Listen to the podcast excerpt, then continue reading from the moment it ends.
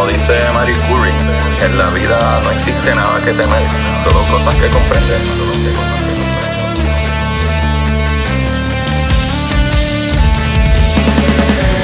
Recuerden correr y buscar la manera de aprender que más le divierta.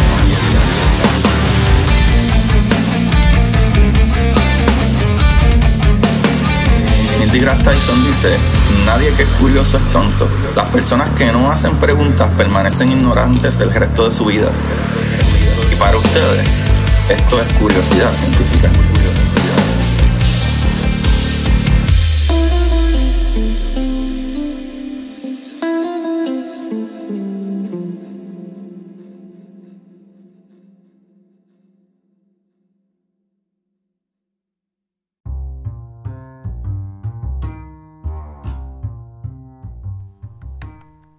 Buenas, Corillo de Curiosidad Científica. Hoy es otro día súper especial, ya que celebramos la belleza de la ciencia y la ingeniería humana. Yo soy su host Agustín Valenzuela. Agustín Valenzuela. Mi gente maravillosa, hermosa y bonita, y todos los escuchas de este planeta. Y de todos los planetas, ¿verdad? Eh, que escucha que les llega esta onda radial.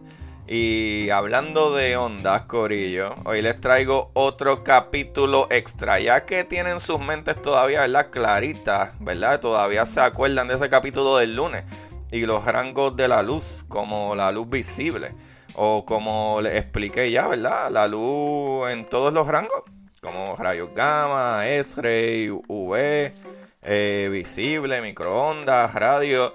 Y muy en especial este capítulo, tan, tan, tan, la luz infrarroja, que es parte de esa gama, ¿verdad? De, de, rango de luz. Que más adelante voy a entrar un poco más en detalle en eso. Eh, el capítulo anterior, yo expliqué más, ¿verdad? En detalle estas cositas, pero para que sepan de lo que vamos a hablar, si quieren ¿verdad? Es opción de ustedes viral y escuchar ese capítulo, pero probablemente eh, creo que pueden entender este capítulo fácilmente. No creo que sea muy difícil, pero si se quedan con dudas, eh, ¿verdad? Ve para atrás un capítulo, el capítulo anterior, eh, y explico mucho más lo de la luz, los rangos de luz y por qué conocemos cómo funciona así. Pero antes de comenzar, tengo una noticia maravillosa que me envió uno de los radioescuchas, ¿verdad? Que, que no se pierden este programa. Ese muchachito me envió esta noticia que pienso que está súper cool, que me gusta siempre como que añadir una cosita extra en el capítulo. Eh, saludos a Alfredo Rosario. Eh, y gracias por escribirme. Y como ustedes les digo siempre, que siempre les menciono lo mismo. Corillo, Escríbanme, mi gente, escríbanme y yo les contestaré fácilmente. Siempre lo hago. Los que me han escrito pueden, ¿verdad?, dar fe de que eso sucede.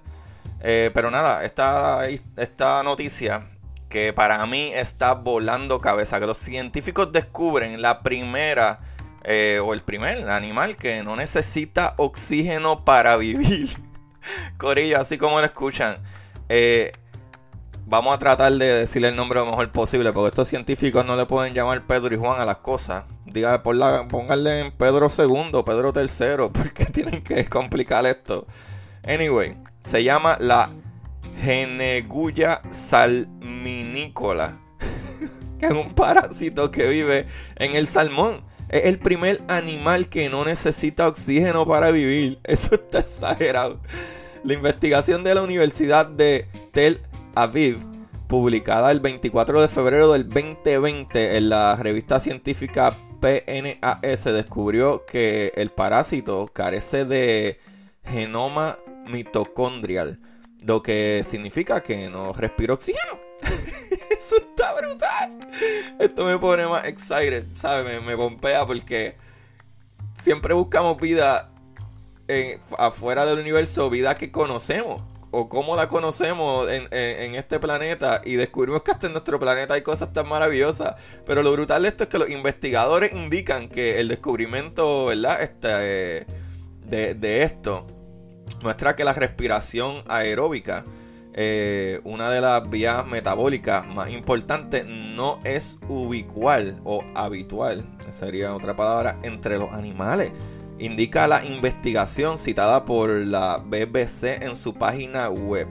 De acuerdo con la información, hasta ahora se creía que todas las plantas y animales usaban oxígeno para generar eh, ¿verdad? un combustible llamado trifosfato de adenosina o en su sigla ATP, que impulsa los procesos celulares y que tiene lugar en las estructuras celulares llamadas mitocondrias.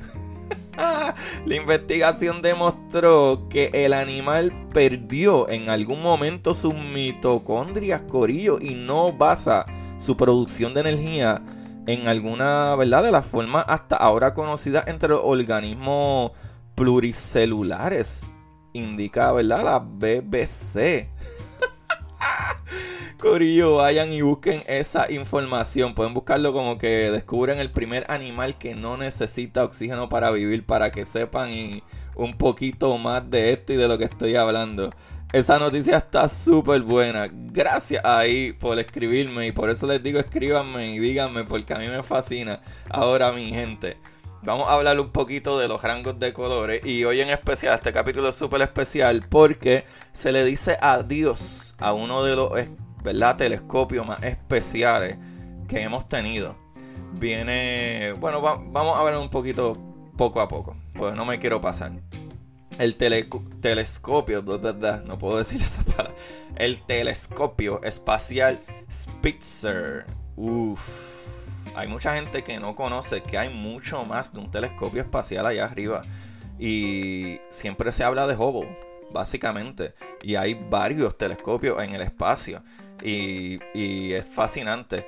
Pero ahora mismo la noticia es que después de estudiar el cosmos durante más de 16 años, en el, en el artículo ponen 16, pero eh, más adelante van a ver que este telescopio fue lanzado en el 2003 y estamos en el 2020 y fue en enero 30 que se envió el último mensaje. Y lo brutal es que el telescopio espacial Spitzer de la NASA se, ¿verdad? se apagó como ya dije, eh, el 31 de enero, la último mensaje fue el 30 de enero, y como el 31 de enero a las 6.45 am, eh, por ahí, no sé si fue que salió la noticia, pero eh, la otra noticia dice que el 30 de enero se envió el último mensaje, ¿verdad? Para que cesara. Pero lo brutal de saber de este telescopio es lo que viene ahora que después de mirar más allá de los, ¿verdad? polvorientos velos del cosmos durante más de 16 años, el telescopio espacial Spitzer de la NASA cerrará sus. Eh, proverbiales ojos después de que los oficiales de la misión en el laboratorio eh, de propulsión a chorro envíen al observatorio eh, su comando final, ¿verdad? La última dirección que le dieron a este telescopio. Pero Corillo, la nave espacial sondeó algunas de las galaxias más antiguas conocidas en el universo e identificó planetas rocosos del tamaño de la Tierra que orbitan alrededor de una estrella cercana. Esto está brutal. También este, este telescopio ¿verdad? ha descubierto cientos de criaderos estelares, ¿verdad? de estrellas frías y objetos cubiertos por polvo interestelar. Ya van a ver por qué es tan importante este telescopio. Y recuérdense de lo que le hable de los rangos de luz, los diferentes rangos de luz por los que podemos ver. Eh, por ejemplo, mientras el telescopio espacial Hubble fue construido para escanear los cielos, principalmente en busca de la luz visible y ultravioleta, Spitzer observó en longitudes de onda mucho más largas de la luz infrarroja. ¿Se acuerdan del capítulo anterior que les, dice, les dije que algo que tiene más energía, ¿verdad? O que dispara más energía, su onda es más corta y se repite más. Las ondas más largas es que, ¿verdad? O son ondas que se repiten menos porque van mucho más lento, se alargan mucho más y tienen mucha menos energía. Y es súper difícil para telescopios como Hubble que pueden ver solamente, eh, básicamente en eh, la luz, ¿verdad? Visible, la que entra o, refleja en, nuestro ojo o lo que vemos, eh, lo cual Hubble es maravilloso, pero hay muchas cosas en el espacio que no se conocen o no se pueden ver sino en infrarrojo. Eh, básicamente todo lo que tiene una temperatura tiene una, o sea, irradia de manera infrarroja, ¿verdad? Básicamente con calor. Eso, eso es básicamente lo que es. eso le permitió al telescopio ver a través del polvo y los escombros cósmicos que oscurecían la visión de Hubble. Eh, por eso este telescopio está súper brutal. Y esto no acaba ya. Abrió una enorme gama de datos sobre objetos como ¿verdad? galaxias moribundas y estrellas en evolución, dijo Susan Dodd, una ex gerente de la misión Spitzer que ahora dirige eh, el directorio de la red interplanetaria del JPL o JPL. Gracias a más de eh, 2 millones de imágenes capturadas por Spitzer, los astrónomos han eh, ensamblado un enorme mapa de la Vía Láctea que ilumina su estructura espiral y su, y, barra central de estrellas, ¿verdad? Que están más viejitas. Y estas observaciones nos han ayudado a entender mejor nuestro propio. Hogar galáctico, como podemos decirle. Eso está súper brutal. Pero esto se pone mejor, mi gente es como estar en un bosque, ¿verdad? Esto, esto es algo que dice eh, uno de los científicos, si no me equivoco, de Caltech, dice que es como estar en un bosque, ¿verdad? Por, qué este telescopio es tan importante? Es porque eh, eh, lo que dice él es como estar en un bosque y estás rodeado de árboles, de árboles, pero no conoces la forma del bosque. Y eso fue Sean Curry un astrónomo del Centro Científico Spitzer en Caltech que ha estado con la misión desde el 2002. Eh, sin un telescopio como Spitzer era realmente difícil de averiguar eso. O sea, de ver qué es lo que había que no refleja luz, sino, ¿verdad? Si no explota, si no es como una estrella que, o, algo que está emitiendo eh, fuerza y energía, ¿verdad? Tipo explosiones. Eh, hay un montón de cuerpos en el espacio que no se ven a simple vista o que no reflejan eh, el luz o, no tienen estrellas cercanas que, que, les den la luz. Y la manera de poder ver estas estrellas es porque todo organismo, ¿verdad? toda materia, en general, toda materia que tiene átomos en movimiento, básicamente tiene una temperatura. Y para eso funciona este telescopio. Para ver incluso un montón de planetas que no sabíamos que estaban. Y gracias a este telescopio se descubrieron. Pero no solo eso, vamos allá. Eh, ver en el espectro infrarrojo también permite a los astrónomos mirar más profundamente en el pasado del universo. ¿Por qué, chavalito?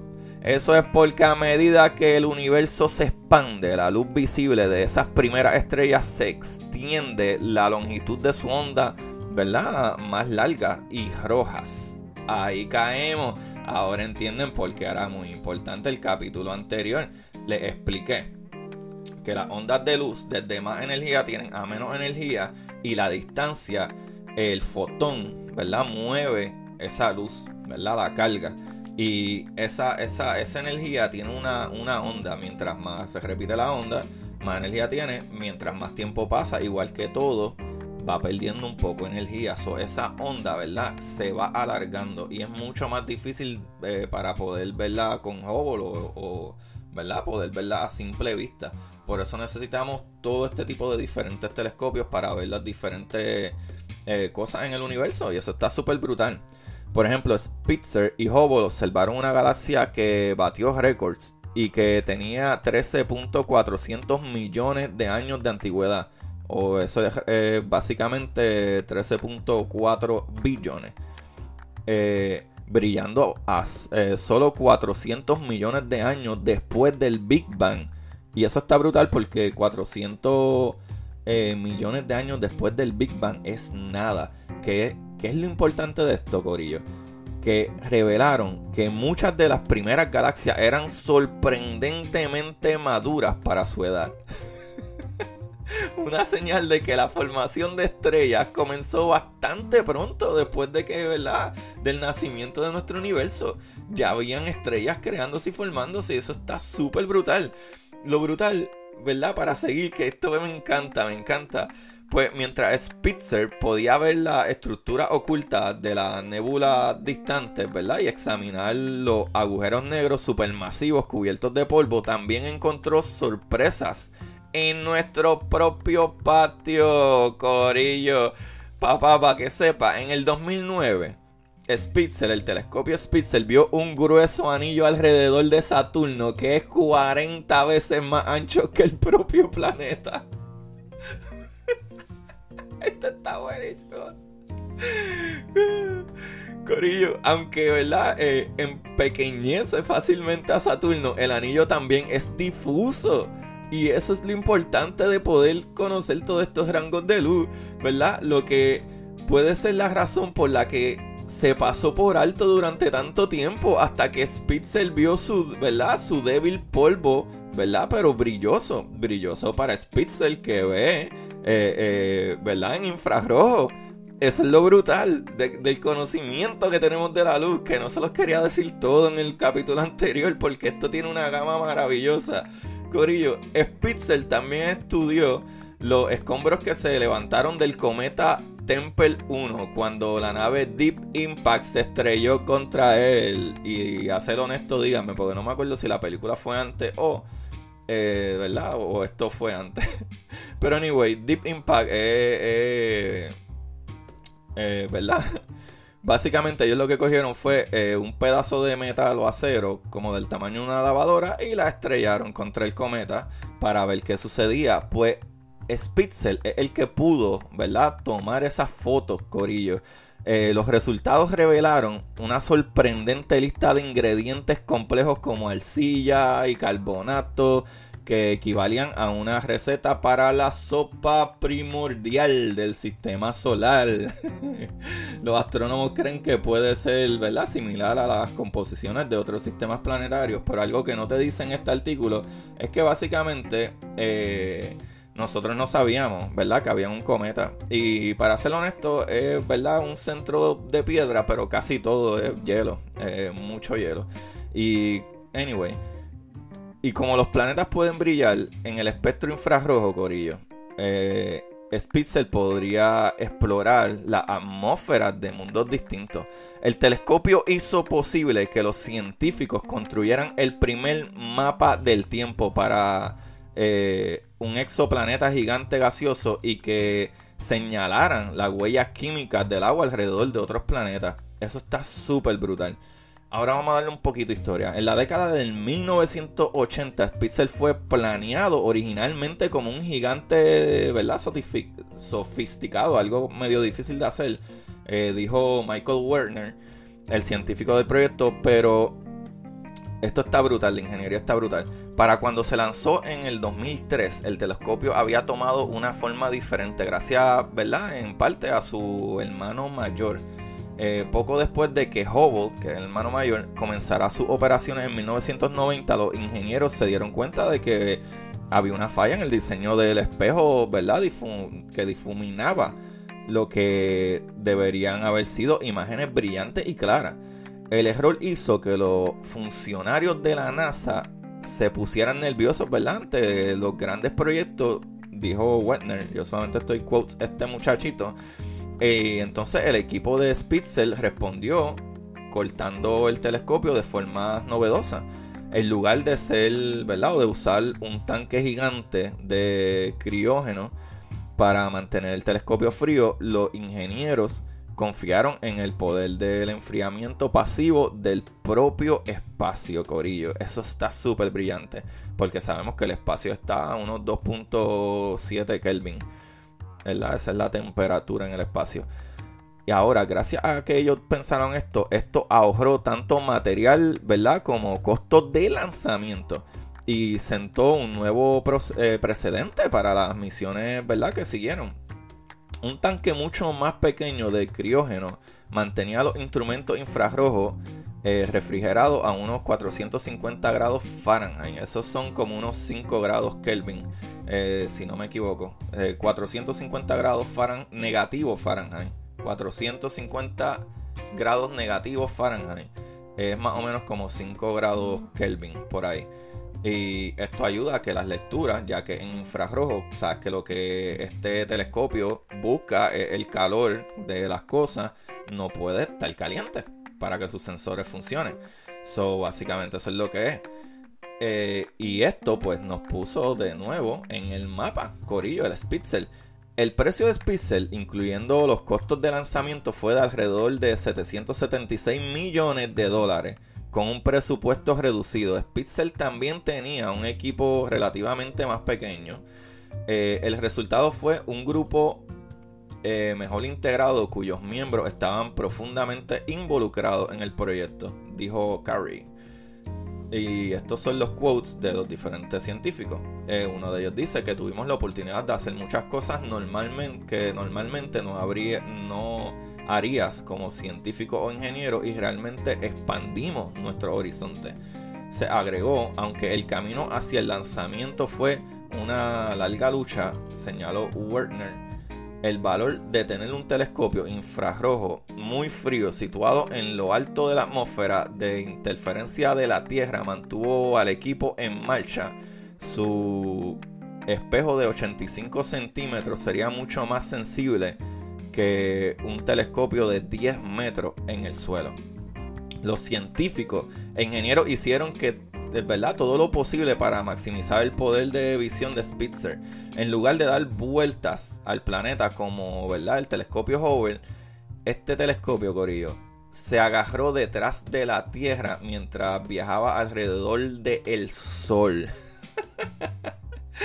Esto le permitió a Spitzer eh, ¿verdad? evitar la confusa radiación de calor de nuestro planeta natal y mirar fijamente a las estrellas durante periodos mucho, mucho más largos.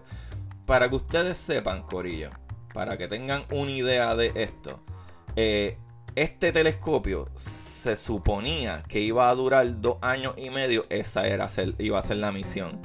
Y está tan brutal que duró sobre 16 años. este telescopio le tuvimos que decir adiós el 30 de enero del 2020.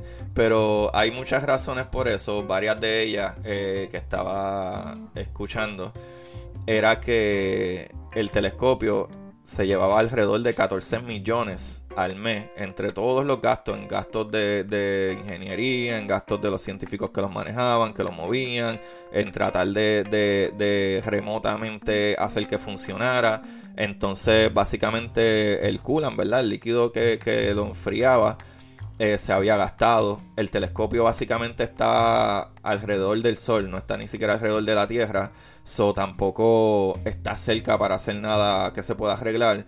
Lo brutal es que de dos años y medio, que es lo que se supone que iba a durar la misión, duró 16 a 17 años. Eso es súper brillante. Lo más brillante de esto es que eh, este telescopio, eh, al ser infrarrojo, hay muchos cuerpos, ¿verdad? Muchos planetas que no ni siquiera toman sol, eh, ¿verdad? Solo luz de alguna estrella. Y de la única manera de poder ver estos planetas es por la radiación de ese cuerpo caliente, que es lo que le decimos infrarrojo. Si ahora mismo todos nosotros, todo, eh, eh, eh, ahora mismo si tú pones un telescopio como el Spitzer mirándome hacia mí, me va a ver completamente, no porque yo estoy explotando como el sol y no tengo fusiones nucleares como muchas estrellas y muchas cosas allá arriba, sino porque yo tengo un calor, ¿sabes? Todas las moléculas tienen un calor esas partículas tienen calor y el Spitzer tiene unos sensores tan brutales que podía detectarle eso. Y eso es lo brutal de toda esta ¿verdad? gama de luz y que no se va a quedar ahí. Esto es solamente una de las pocas cosas.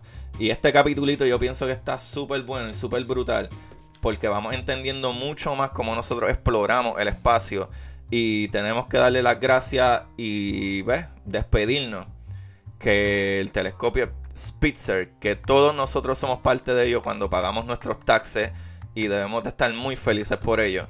Y mi gente, les agradezco por escucharme una vez más. Y esta información la saqué de spitzer.caltech.edu, de nasa.gov, de latimes.com o latimes.com y elcomercio.com. Eh, muy buena la información tengo un librito hoy. Se llama 100 citas comentadas de la ciencia. O 100 citas comentadas de ciencia. Discúlpenme. Es 100 citas comentadas de ciencia. por Carlos Roque Sánchez Gómez. Está muy bueno, es interesante, es bastante entretenido, actually, porque te habla de la cita y después te habla de quién lo dijo y los por qué. es actually súper fácil de leer, un libro bastante, bastante sencillo de leer. Eh, está está súper nice, incluso es medio motivacional, diría yo. A mí me, me parece súper fascinante. Eh, Corillo, como ya les dije, síganme en Curiosidad Científica Podcast en todos lados. Eh, y recuerden, siempre busquen la manera de aprender que más les divierte. Espero que se disfruten este nuevo capítulo. Bye bye. Y para ustedes, esto es Curiosidad Científica.